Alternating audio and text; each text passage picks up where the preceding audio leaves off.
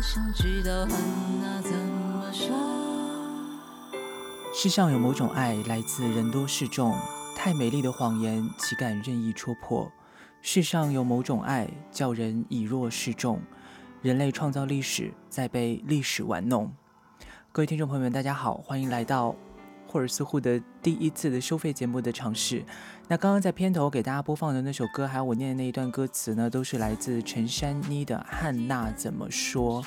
那这首歌呢，我觉得跟今天我们的嗯内容也非常的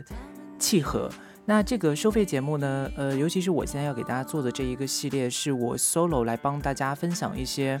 嗯有趣的。书籍就是我可能，比如说，如果它是中文的话，可能我就会直接呃节选一些部分，然后念给大家这样。那如果是外语，比如说像英文或者日文这样的话呢，我会在翻译之后，然后自己再给它做一些调整。嗯，念给大家这样，当然都是节选了，因为有版权的问题，也不可能就是完完全全的念一整本给大家。那包括有时间的问题嘛，对。所以今天呢是第一期我们的收费节目，那我在这一期节目里面给大家选择的，呃，书籍呢是在很早之前了，应该是在一九九一年到一九九五年之间，在台湾出版的一本杂志，叫做《岛屿边缘》。那这本杂志呢？他说他的官方网站现在大家还是可以找到的，在官方网站上面呢，他有写说曾经是最重要的文化运动刊物，影响了整整一个世代。那如果大家对我们前面几期就是那个免费节目当中的那个，比如说像我们讲的那个呃关于我和鬼成为家人那件事情里面，跟大家简单介绍了一下台湾在九十年代初的解严令之后。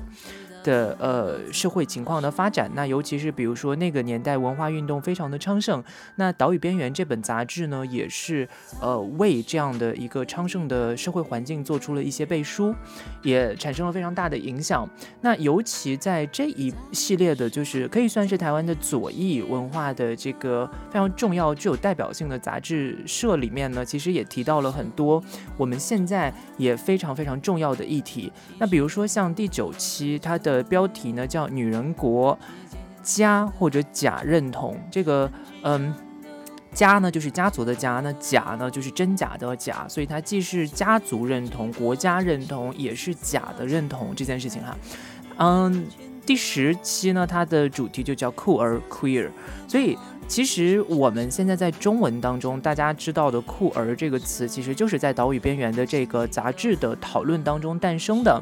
那尤其就是在这两期，第九期跟第十期里面，我们可能还会再跟大家之后分享几篇来自这两本杂志的，就这一本杂志里面的文章。那那个时候大家可能就会知道，说其实台湾的这些学者非常爱玩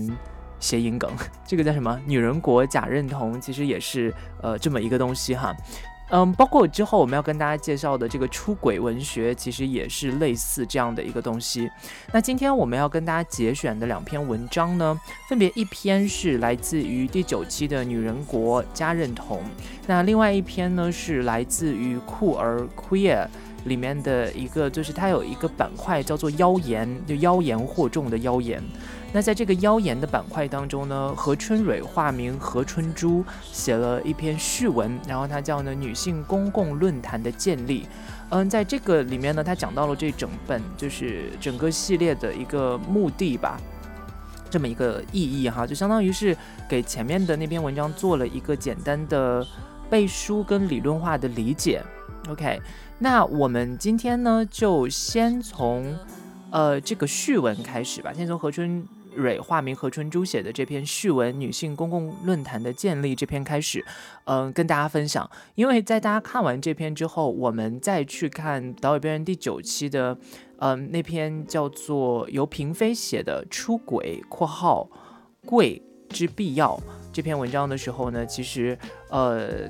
大家可能能够更能理解，就是这个呃“出柜之必要”这篇文章当中，它要讲的是什么东西了。OK，那我们就废话不多说，马上进入我们今天的读书部分吧。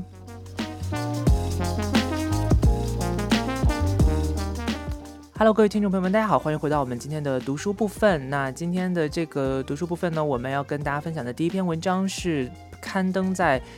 一九九四年出版的《岛屿边缘》第十期酷儿这篇这个专题里面的。呃妖言板块的序文，是由何春蕊化名何春珠写的。它的标题呢是“女性公共论坛的建立”，介绍本期妖言及其意义。岛屿边缘第九期《女人国假认同》专辑所推出的本土女性声，或女性情欲 DIY 小说中的妖言，在出版后得到社会广泛的共鸣。这类写作也被称作出轨文学。什么是出轨？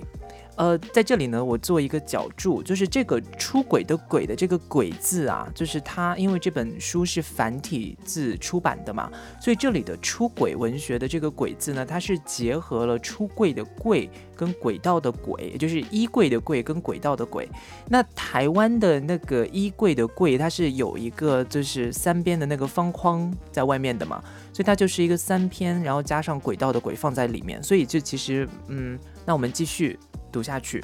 什么是出轨？出轨就是异性恋出轨，同性恋出柜，即不再躲在橱柜中，正大光明的肯定自己的性偏好。鬼和鬼同音，又和柜同义，所以我们用出轨来指示出轨及出柜。三位一体的解放，不论是本土女性声势的妖言，或者。出轨文学式的谣言，都是为了促进性别解放及妇女解放、性偏好解放及同性恋解放、性解放及包括了身体自主、情欲人权、恋爱自由、性道德重整等等的解放。而我们相信这三者彼此关系密切，应当携手共进。如果其中之一不和其他两者串联在一起时，就会很容易被主流国家、异性恋霸权、父权、资本主义所收编。对于性别解放及性偏好解放，大家多以了解，但究竟什么是性解放？